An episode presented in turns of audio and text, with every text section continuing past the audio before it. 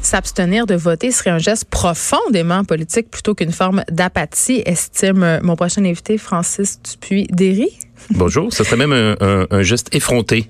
Ben écoute, euh, on va en débattre. Euh, Francis, vous êtes professeur au département de sciences politiques de l'UQAM et vous signez « Nous n'irons plus aux urnes. Et c'est drôle parce qu'évidemment, bon, on s'en va vers les élections, donc ça peut pas être plus d'actualité. Est-ce que vous diriez, parce qu'on parle ici d'un véritable courant politique qui s'appelle l'abstentionnisme, mm. mais l'idée quand même qui est partagée, généralement quand on parle des gens qui vont pas voter, c'est que c'est une démission. Exactement. Et euh, moi, souvent, euh, dans mes dans mon dans, dans ce que j'écris, dans les petits livres que je fais, souvent j'essaie de euh, d'aller d'aller voir les gens qui qui posent des gestes, dans ce cas-là, qui posent pas de gestes, mais pour essayer de comprendre leurs raisons. J'ai travaillé par exemple sur les anarchistes, j'ai essayé de comprendre qui est anarchiste, pourquoi ils sont anarchistes, qu'est-ce qu'ils pensent de la vie, qu'est-ce qu'ils pensent de la société, comment ils fonctionnent. Après ça, les gens peuvent être en désaccord avec ça, mais au moins de, de, de, de révéler un peu des, des pensées moins connues. Et, euh, et bon, évidemment, les abstentionnistes, c'est pas un parti, je suis pas leur chef, je suis pas leur porte-parole, ils ont pas un programme, ils ont pas de promesses, mais euh, j'ai essayé de voir en faisant des entrevues moi-même, mais en allant voir aussi les quelques recherches, il n'y a pas grand-chose qui a été fait sur les abstentionnistes. On essaie beaucoup de comprendre pourquoi les gens votent et pour, pour qui ils votent, mais pourquoi les gens votent pas, c'est plus... Euh, les gens votent de moins en moins, par ailleurs. Oui, tout à fait, c'est plus flou. Euh, mais c'est ce que j'essaie de faire dans le livre, c'est de, de donner la parole aux abstentionnistes, pas juste au Québec, d'ailleurs, un peu partout dans le monde, hmm. pour essayer de comprendre pourquoi il y a des gens qui, qui croient plus au système puis qui pensent que c'est mieux de faire autre chose. Moi, ce qui m'intéresse, c'est pas les gens qui ne sont qui sont totalement désengagés de la société. Mais ça, on va y revenir. On va y revenir, donc je m'arrête tout de suite. Il y a des il y a des raisons politiques pour lesquelles on ne va pas voter, puis il y a des raisons socio-économiques. Il faut faire la distinction entre les deux. Euh, je vais faire ma confession tout de suite. Uh-huh. J'ai été des années sans voter. Très bien.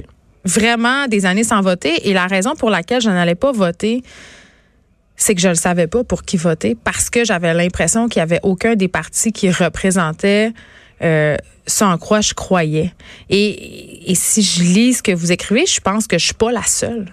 Exactement. Il y a beaucoup d'abstentionnistes qui se reconnaissent pas, soit dans les, les personnes qui se présentent, ouais. que c'est, c'est pas leur classe, c'est pas leur, euh, c'est toute une bande de millionnaires, par exemple, ou bref, c'est, c'est pas, il, peut y avoir des enjeux. Les femmes trouvent qu'il y a trop d'hommes qui sont, qui sont des politiciens, puis il y a pas assez de femmes, des choses comme ça. Absolument.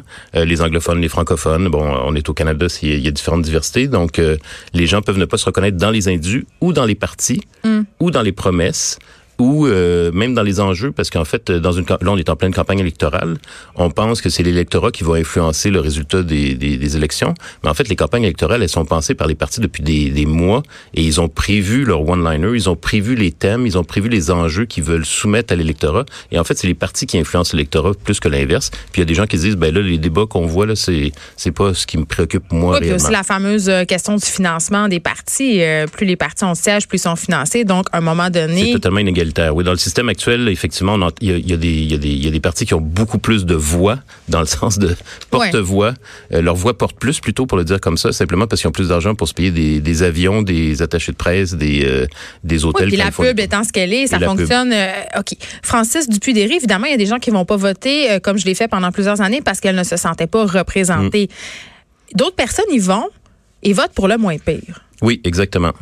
Euh, c'est ce qu'on appelle le, vote stratégique ou voter contre ou voter. On essaie d'en bloquer un. Euh, donc, euh, si on a peur des conservateurs, par exemple, dans une circonscription, mais qu'on ne pas Justin Trudeau, mais qu'on est plus NPD, on se dit on va quand même mm. voter pour les libéraux parce que c'est eux qui vont bloquer. Donc ça, il y a, y a beaucoup de gens qui sont dans cette situation-là. En fait, les, on voit qu'au Québec et au Canada, la majorité des gens qui votent votent pour des partis en fait qui gagnent pas les élections. Euh, et il y a des gens qui vont voter toute leur vie pour des partis qui seront jamais au pouvoir, évidemment. Parce qu'ils ont l'impression de mettre un peu de sable dans un engrenage. Exactement. Euh. Ils ont l'impression d'avoir un petit effet de blocage. Euh, évidemment. Est-ce que c'est un effet réel? Moi, je pense que c'est pas un effet euh, réel. Il y a des gens qui, à force de faire ça, en fait, sont, deviennent totalement désabusés. Et ça, c'est une autre raison de l'abstention. C'est-à-dire qu'à un moment donné, ils votent plus parce qu'ils disent, ben là, pendant pendant trois, quatre, cinq élections, j'ai voté contre, mais c'était pas vraiment mes vraies convictions, mes vraies mm. croyances que je défendais. En fait, dans le fond, ça sert à rien. Mon vote n'a pas d'impact. Ça, c'est une des raisons importantes aussi pour ne pas aller voter. Considérer qu'en fait, un vote parmi des, des dizaines de milliers ou des J'ai envie de dire, ça dépend à quel palier. Parce que quand on vote au, au municipal, là, c'est sûr, c'est des élections fédérales, mais quand on vote au municipal, euh, selon moi, les élections qui ont le plus d'impact tangible. quotidiennement. oui, c'est un bon point. Euh, paradoxalement, c'est pas c'est pas c'est pas un des paliers où le taux de, le taux de participation est le plus élevé. Les gens, ben c'est le euh, en fait c'est le c'est là où les gens votent le moins. Exactement. Mais euh, il y a des gens qui disent effectivement qu'au municipal, des fois on a un contact, on a l'impression qu'on a un contact plus direct. Aussi les enjeux sont plus directs. C'est bien moins long, changer les politiques. Tout à fait, tout à fait. Puis c'est des c'est des enjeux qui relèvent de la vie de quartier. C'est comme ça que j'ai recommencé à voter moi, bon. municipal. À Montréal? Eh oui. Bon. Et, euh, et donc, effectivement, il y a différents, il y a différents engagements selon les paliers. Mais en général, les gens, puis ça, c'est partout dans tous les pays, le taux de participation est plus élevé dans les élections qu'on considère importantes, c'est-à-dire fédérales au Canada, les présidentielles en France ou aux États-Unis que dans les, les, élections de niveau, euh, disons, je dirais, inférieur. Hum. Mais, OK, j'entends tout ce que vous me dites et... J'espère et je peux vraiment bien m'identifier à tout ça. Par contre, il y a une partie de moi qui dit, crime quand même, on vit dans une démocratie, c'est un immense privilège. Il y a des pays euh, où mm. ce n'est pas le cas, puis ne pas aller voter, c'est un peu tirer dans le pied de cette démocratie. Est-ce que ça nuit pas au final à cette démocratie? Alors, je me suis fait dire ça même par des collègues. Euh, ben, je pense que c'est l'argument quand même central de l'affaire. Que c'était irresponsable. Ben, le problème, c'est que moi, je, je partage avec bien des obsessionnistes l'idée qu'en fait, c'est un peu un mensonge de dire qu'on est dans une démocratie. Une vraie démocratie, ce serait, selon moi et selon plusieurs personnes, ce serait un système où en fait on pourrait prendre nos décisions directement euh, et pas à travers des, euh, des personnes qu'on qu'on élit. Et là, je ne vais pas faire un cours d'histoire, ne vous inquiétez pas. Non, mais ça serait géré de façon, mettons, décentralisée beaucoup plus décentralisé, beaucoup plus dans les au niveau au niveau local, au niveau des quartiers, au niveau du travail, au niveau de, de, de, des enjeux sociaux qui nous préoccupent où on pourrait prendre des décisions et que tout ne mm. serait pas orienté vers se choisir des chefs qui vont décider pour nous pendant quatre ans. Et ça, euh, moi pour moi, c'est pas ma définition de la démocratie. Je sais que c'est la définition reconnue là, mais c'est pas ma définition de la démocratie. Et ce système-là parlementaire, euh, il nous vient en fait, euh, puis je, je, je, vais vous dire ça rapidement, pour pas vous ennuyer trop longtemps, mais il nous vient en fait du Moyen Âge. Euh, puis au Canada, c'est très clair. On a encore la reine Élisabeth II. Le Parlement canadien, c'est la, la, Chambre des Commons. Les Commons, ça vient du Moyen Âge. encore fidélité, et, et, et exactement. et, et le Sénat, c'est l'ancienne Chambre des Lords. Mm-hmm. Et vous avez ça en France, vous avez ça dans d'autres pays. Et donc notre système, il vient du Moyen Âge. Et en fait, c'est ce qu'on peut appeler une aristocratie élue. Ils sont plus super hiérarchisés aussi. Ils sont plus héréditaires. Mm. Euh, c'est plus les chevaliers ou les ducs ou les grands ecclésiastiques qui siègent au Parlement maintenant. Ce sont des gens en veston cravate, mais en fait c'est le même système. C'est simplement qui a été un peu transformé au niveau de comment on les choisit ces personnes-là. Mais ils sont dans une position qui, qui, qui était la même position qu'au 16e, 17e siècle des aristocrates euh, au Parlement qui conseillaient la reine à l'époque. Mais en même temps, euh, se gouverner soi-même, je veux dire, c'est un beau principe, c'est bien beau, mais il y a une partie de moi qui peut pas s'empêcher de trouver ça complètement utopique. Je veux dire, on a de la misère à faire une réunion au bureau puis que tout le monde soit d'accord, puis t'es neuf, t'es imaginé 7 millions de personnes, comment comment ça se traduirait? Il faut probablement descendre à 6-7. Je suis sûr que vous avez vous avez l'idée de, de deux, trois personnes qui pourraient être, euh, ne pourraient pas être là, puis ça serait plus facile. Ben, tu sais, parce que je suis un peu découragée, parce que, je veux dire, au Québec, quand même, on a un problème d'analphabétisme notoire. Je, me dis, en quoi la... puis là, je sais, là, ça, ça va être controversé, mais, tu sais, la parole d'une personne qui est pas scolarisé, tout ça, est-ce qu'elle a autant de valeur, mettons, que celle d'un politologue? Vous avez très, tout à fait raison. Je ne veux pas m'assiner là-dessus. C'est des très bons commentaires, en fait. Euh, cela dit, si je, si je peux me permettre, je pense que les personnes euh, peu scolarisées, ou en tout cas peu scolarisées... Il faut les entendre, c'est sûr. On peut évidemment être euh, très cultivé en étant peu scolarisé. Là. Les diplômes ne font pas l'intelligence. Je... J'en suis persuadé, mais euh, mais je pense que les personnes analphabètes fonctionnelles, par exemple, c'est aussi difficile pour elles de suivre une campagne électorale, puis de comprendre les enjeux, puis de lire les programmes.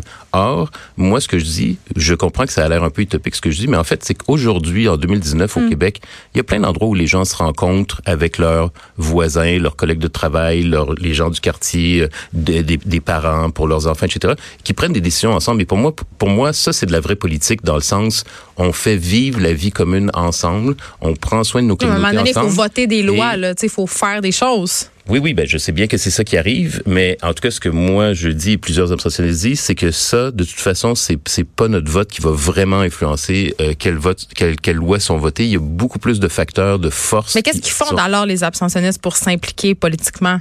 Ben justement, c'est ce que je suis, c'est ce que je suis en train de vous expliquer, c'est qu'ils peuvent s'impliquer au quotidien, si je peux dire, ou dans des organisations. Et euh, là, par rapport aux personnes que vous considérez euh, plus défavorisées, mm-hmm.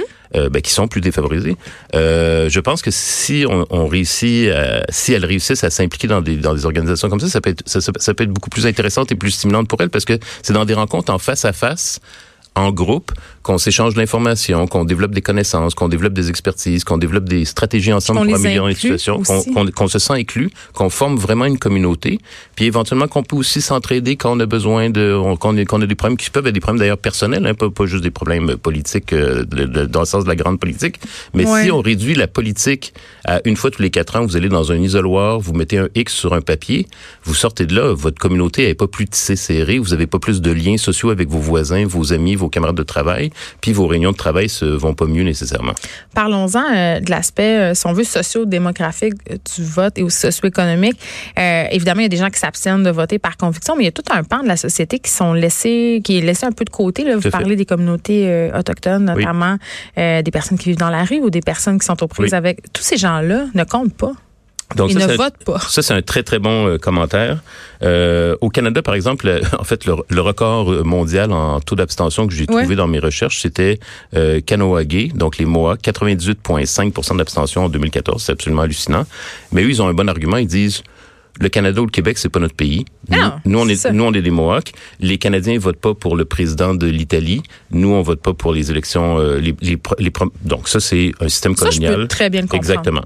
Euh, mais vous avez tout à fait raison. La plupart des études universitaires ou même des, des, des, des travaux des directeurs généraux des élections qui essayent d'encourager les gens à voter se préoccupent justement des personnes que vous avez mentionnées. C'est une vraie préoccupation. C'est les personnes qui sont considérées comme marginalisées ou défavorisées, qui sont exclues du système. Il y a beaucoup de gens qui disent, il y a même des, des, des, des professeurs d'université qui disent qu'il faut rendre le vote obligatoire pour les forcer à voter pour que les politiciens se préoccupent des pauvres. Vous seriez évidemment contre ça, rendre le vote obligatoire. Moi, je suis contre pour deux raisons. Premièrement, je suis contre parce que je compte. Euh, Vous êtes contre tout. Que, je suis contre tout euh, parce que je pense que c'est absurde de punir les gens qui vont pas voter. Mais aussi, en fait, c'est qu'il y a d'autres études malheureusement qui montrent que en fait, quand, quand les pauvres votent plus, ils, ils, ils, gagnent pas plus nécessairement.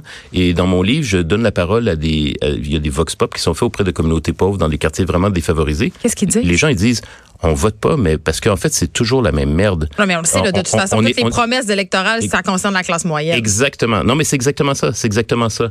Et c'est pour ça, moi, je pense que la classe, les, les, les, les classes disons, euh, plus éduqués, mhm. plus aisés, votent, plus, c'est parce que les élections sont vraiment autour de leurs enjeux à elles, ces classes-là, ces catégories-là. Elles sont plus socialisées au vote, elles ont plus confiance au système. Mais les gens, puis évidemment, il y a des gens très pauvres qui votent, là, tout ça, c'est pas homogène, mais il y a des gens qui sont pauvres, qui ne votent pas et ils ont des raisons économiques pour ne pas voter. C'est pas parce qu'ils ne comprennent pas ou qu'ils ou qui sont savent pas où est le bureau de vote ou qu'ils sont, euh, sont sont sont imbéciles. C'est qu'ils disent non non mais c'est jamais pour nous. C'est jamais pour nous. C'est jamais pour nous. Hmm. Ça s'appelle Nous n'irons plus aux urnes. C'est publié chez Lux Éditeur. Merci, Francis Dupuis-Derry. Ben, merci vraiment beaucoup de m'avoir, euh, m'avoir reçu. Grand plaisir. De 13 à 15. Les